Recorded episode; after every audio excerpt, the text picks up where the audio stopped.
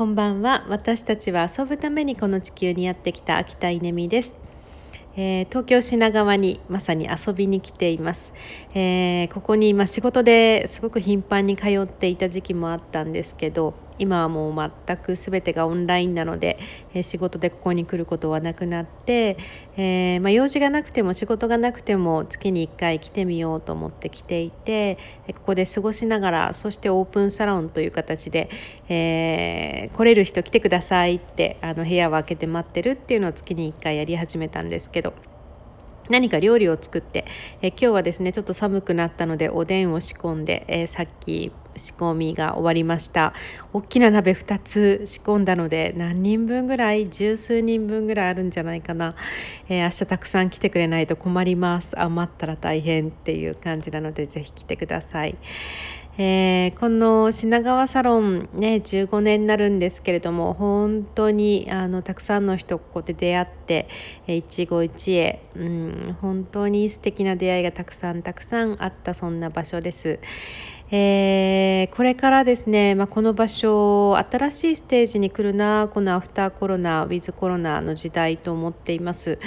えー、最初ここはですねあの私が経営している会社で、えー、東京オフィスとして借りたのが初めて最初ですけど、まあ、それからシェアオフィスという形になって、まあ、今もシェアで、え何名かの何社かの方が使ってくださってますけれども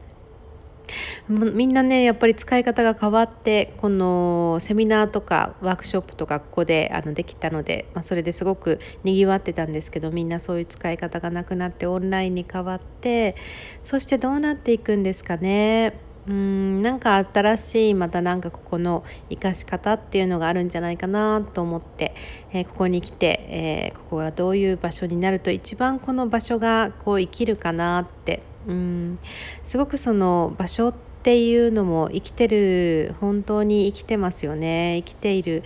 のでこの場所が一番生きる方法って何だろうなという、まあ、この場からあの場をコーチングしてるというか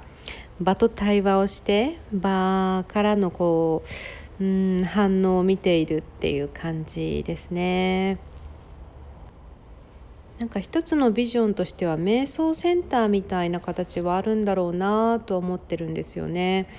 もうこの同じマンションの中に住む人がここに来て瞑想できるようななんかその瞑想ルームとしてここがあるっていうのは一つ形としてあるのかなと思ったりとか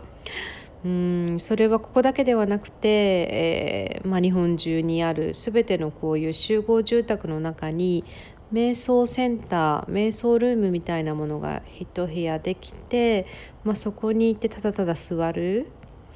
うんっていうなんかそういう部屋ができてもいいんじゃないかなっていうふうに思ったりするのでもしかしたらそういう形になるのかもしれないなと思っています。